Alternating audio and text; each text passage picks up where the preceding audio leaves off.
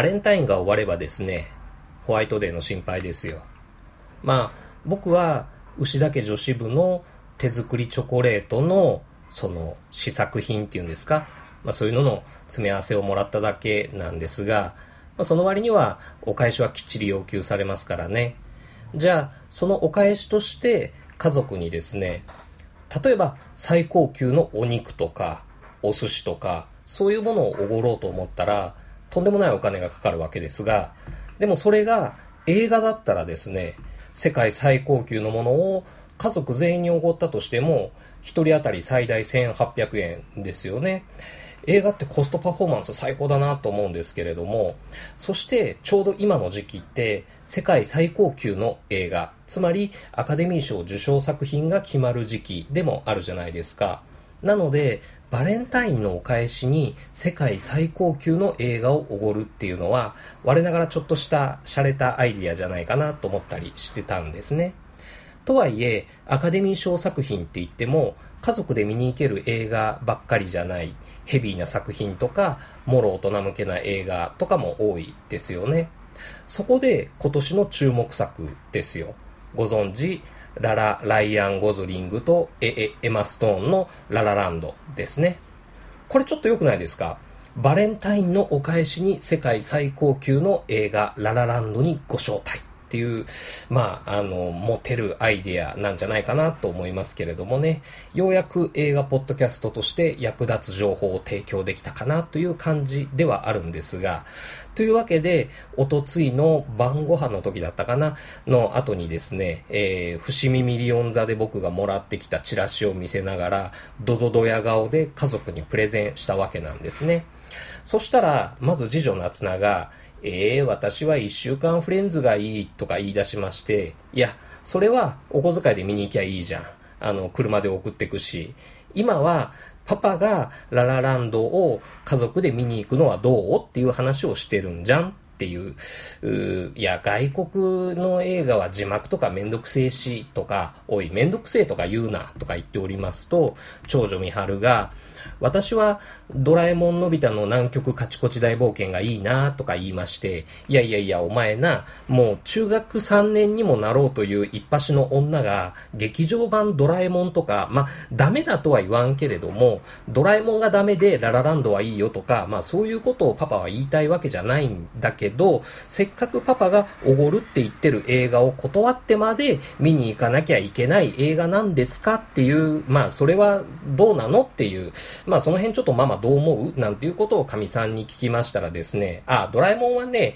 あの、私が三春を誘って春休み一緒に行く約束になってるのとか言いまして、あ、そうなの？って。でも、パパがみんなと一緒に映画見たいらしいから、まあみんな付き合ってあげれば？とかっていうので、いやだから、俺がみんなに付き合ってほしいっていうことじゃなくって、バレンタインのお返しにね、世界最高級のアカデミー賞にノミネートされてるねっっていう、そしたらかみさんが、あ、バレンタインのお返し？バレンタインのお返しだったら、私はいつも通りミストラルのケーキでいいけどって言うと、みはるも、私もミストラルのケーキでいいって、そしたら次女夏菜も私もって言って、じゃあ、みんながそれでいいんだったらそれでいいですけどっていう話になりました。ということですね。まあそんなわけでですね、この無人島キネマではララランドはもうやりませんので、ララランドについて映画ポッドキャストを聞きたい方はですね、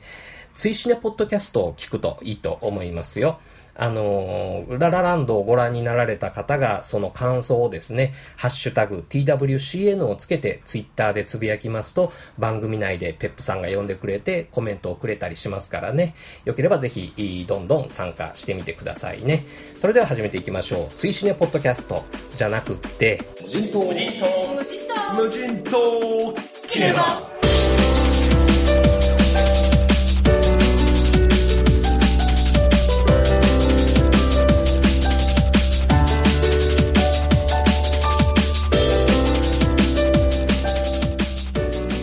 1980年代を舞台にした映画といえば昨年シングストリートとか重視の夜とか懐かしさ込みでいいなと思った映画がいくつかありましたけれどもその1年前の2015年に80年代カルチャーをもっと熱くフィーチャーした作品が公開されていました。スウェーデン人の VFX アーティストのデビッド・サンドバーグが監督、脚本、主演をした31分間の作品。2013年にその予告編を制作して、クラウドファウンディングで資金を集めたら1万7000人から総額68万ドル、日本円で約8000万円を集めて完成し、カンヌ映画祭でプレミア上映された映画。2017年に僕、牛田が見た新作、旧作を含めた全部の映画の中で今のところ一番面白い白かった。今回無人島キネマでご紹介するのはカンフューリー。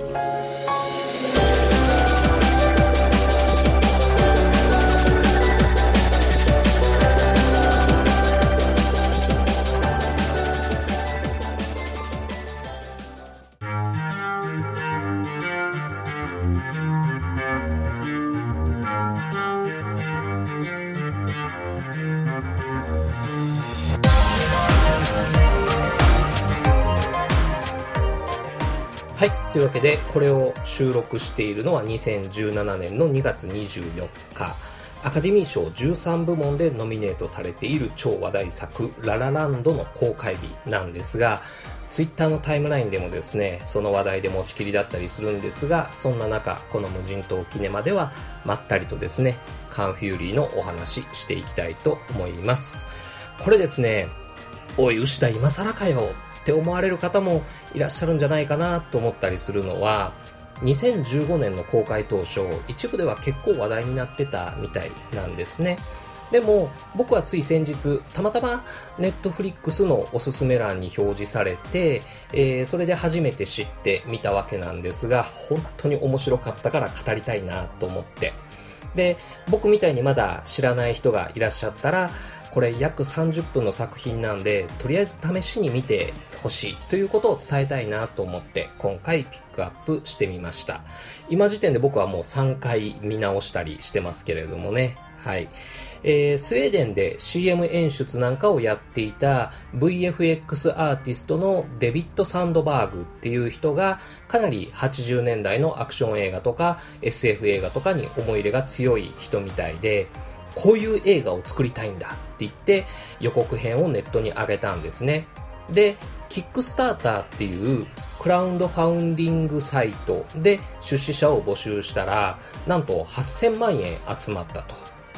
ちなみに、あれですよ、この世界の片隅にの制作費としてクラウドファウンディング募集したその第1期の総額が確か約3900万円ということでしたので、まあ、それと比べてもかなりの期待値だったと言えるんじゃないでしょうかね。で、どんな映画が出来上がったのか、ざっとあらすじをお話ししていきますね。ある日、ゲームセンターのゲーム機が突然ロボットに変形して暴れ出して市民を虐殺するっていう事件が発生するんです。一匹狼の刑事カンフューリーにお呼びがかかると真っ赤なランボルギーニカウンタックで駆けつけてド派手にロボットをやっつけるっていうシークエンスから始まりますこのカンフューリーという主人公ですね赤いハイカットのバスケットシューズにブルージーンズ、赤い T シャツに革ジャンを羽織って赤い鉢巻きっていういでたちなんですが、もうそれが80年代臭くてすごいいいですね。彼が制服警官だった時に悪党をですね、相棒と一緒に追跡中に、その悪党に相棒を殺されてしまうんですね。その怒りに震えながら悪党を拳銃で撃とうとしたその瞬間ですね、えー、雷に撃たれるのと同時にコブラに噛まれたということで一瞬気を失うんですが、その間に実は自分が少林寺の予言書に記された選ばれし者であるっていうことを知ってですね、で、カンフーマスターとして覚醒したっていうわけなんですね。そんなこんなで世界最高の警察官カン・フューリーとして活躍、日々活躍してるんですけれども、そんなある日、アドルフ・ヒトラーが現代にタイムスリップしてきて、多くの警官が命を奪われるっていう事件が起こります。このアドルフ・ヒトラーはですね、実は1940年代のカンフーマスターだったんですね。で、えー、その自分のカンフー DNA を培養してカンフーロボを量産兵器にしようとかそういうことを企んでたみたいなんですがその研究はあんまりうまくいかなかったみたいでで、1980年代にタイムスリップしてきて、えー、選ばれし者であるカン・フューリーを倒せば、自分がその代わりの選ばれし者になれる。それで世界を征服してやろうっていうのが今回の目的っていうことなんですね。で、一方、カンフューリーはカンフューリーで、そんなあアドルフ・ヒトラーを倒すためにですね、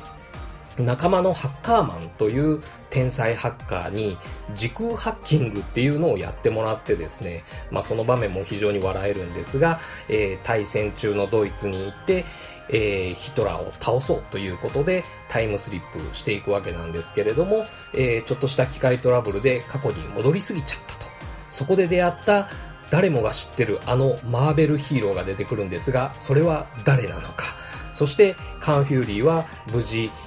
対戦中のドイツに行ってヒトラーを倒すことができるのかというお話なんですね。はい。まあ、このあらすじからお察しの通り、一言で言えばバカ映画です。なので、シャークネードシリーズとかが好きな人には結構面白い、楽しめる作品なんじゃないかなと思います。でも、バカ映画だからといって、おふざけで適当に作られてる作品かっていうと、全然そうじゃなくってですね、この作品はなんか違う。真剣にバカ映画作ってるっていう、こう、愛を感じる作品だと僕は思いました。どんな愛かっていうとですね、まあ、僕みたいな40代前後の中年がですね、えー、中学生とか高校生だった1980年代に、テレビゲームとか、ロボットアニメとか、シュハルツェネッガーのアクション映画とか、あと、それこそカンフー映画なんかを楽しんでいた、そういう時代への愛っていうんですかね。そういうのが約30分の本編の中にギュッと込められてるっていう感じがして、いい映画だなと思いました。何度も言うようですけれども、まずこの約30分っていう尺がすごくいいですね。言わずもがな、すごいテンポで話が進んでいきます。もちろん雑な展開なんですけれども、バカ映画って雑な展開っていうのが一つのギャグになってたりするので、もう全然問題ないですし、じゃあその筋が尻滅裂かっていうと、意外にちゃんと物語として面白い感じになってるのが偉いと思いますね。あの、あんまり長いとだれちゃうとか、そのバカ映画であることに飽きちゃうっていう部分もあったりするので、やっぱり30分という尺はすごいいいなと思ったりしました。はい。あと、80年代だけに VHS のビデオテープで映画を見ているっていうような感じの画質もですね、えー、なんか懐かしいようないい効果を出してるような気がしますし、えー、あと、前編でかかってるこう、安っぽい BGM っていうんでしょうかね。あの、ドラムがトゥトゥンってなるような感じの、ああいう BGM もすごく懐かしくていいですし、時折挟み込まれる風景カットもですね、これまた安っぽいミュージックビデオの背景映像みたいで、えー、懐かしいなっていう感じになったりします。僕思い出したのは、昔土曜日の夜にゴールデン洋画劇場っていう映画番組がやっててそれよく見てたんですけどそのスポンサーが確かフィリップ・モリスとかああいうタバコのメーカーが結構多かったような気がするんですがそういう海外タバコの CM ってあの都会の夜景とかあと青い海に浮かぶクルーザーの上で、えー、パーティーやってるとかっていうイメージ映像を結構使ってた印象があるんですね。そういうことを懐かしく思い出したりしました。はい。あと、小ネタとして散りばめられてるギャグもいちいち面白いですね。あ、これターミネーターだとか、あ、ここはプレデターなんだとか、あれ？これはイップマン序章のあの痛い場面じゃないかなとか、えー、決めポーズはバンダムじゃんとか、えー、そういうのを一つ一つ拾っていくのも楽しいかなと思いますね。あと、僕あんまりゲームは詳しくないんですが、格闘ゲームネタなんかも結構入ってるんじゃないかなと思います。その格闘ゲームネタ、主人公カン・フューリーがナチス本部に乗り込んだ時のその横スクロールアクションなんですけれども、これ実際にカン・フューリーストレストリートレイジっていうゲームアプリにもなっているみたいですね。はい。これ映画見て気に入ったっていう人は一回あの探してみるのも面白いんじゃないかなと思います。えー、あと、主人公が乗っているランボルギーニカウンタックですね。これに、ホフ9000っていうコンピューターが搭載されてて、で、運転手に向かって音声ガイドをしたりするんですけれども、これ、昔僕が大好きだった海外ドラマのナイトライダーっていうやつのパロディなんですね。これまさに1980年代に流行ったドラマなんですが、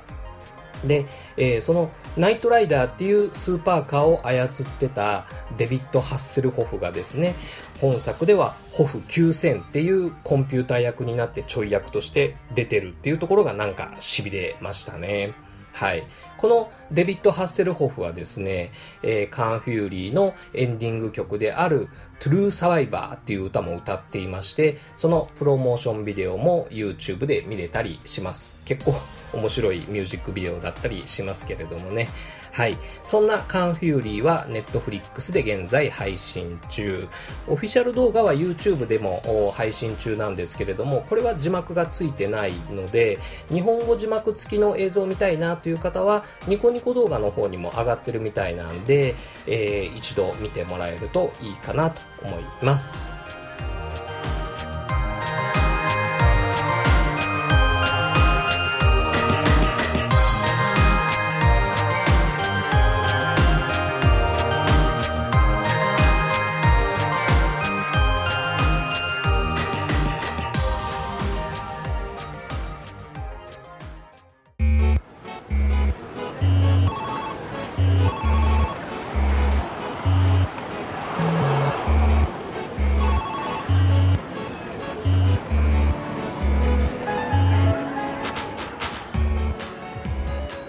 いうわけでエンディングです。なんか、風邪をひいたのか、花粉症が始まってきたのか、ぐずぐずした体調でパッとしない今日この頃です。年度末に向けた仕事がおかげさまでちらほらと増えてきましてですね、えー、そんなペースでいくと本当に今確定申告手つかずの状態がやばいことになってきちゃうんじゃないかっていう気がしていなくもないですけれども、まあ、3月に入ったら何かと本気出すという方針でやっていこうかなと思っています。はい。ララランド始まりましたね。まあ、あの、冒頭でもお話しした通り、この無人島では語らないっていうことで、まあそういう前提で見に行ってですね、純粋に楽しんでこようかなっていうふうに思っておりますけれどもね。ララランド以外のアカデミー賞ノミネート作品もこれからたくさん公開されていく時期なんで結構気になる作品もいっぱいいっぱいあるもんですから、えー、仕事の進捗管理と体調管理には気をつけていきたいなというところですね。はい。そんな無人島キネマですが次回はジャンマルク・バレ監督の「雨の日は会えない晴れた日は君を思う」に行ってみたいなと思います。このジャンマルク・バレー監督ですね、ダラス・バイヤーズ・クラブが、まあ、有名な作品なのかなとは思うんですけど、僕は私に会うまでの1600キロっていう2015年の映画が結構好きでですね、えー、次の作品も楽しみだなと思っていたんで、どんな映画になってるか結構期待しています。はい。暖かくなったかなと思ったら夜とか朝が超寒いとか、まあ、そういう体調を崩しがちな時期なんで皆さんもお体に気をつけてくださいね。というわけで映画ラジオ無人島キネマ本日はこれにて閉館。またのご来場をお待ちしています。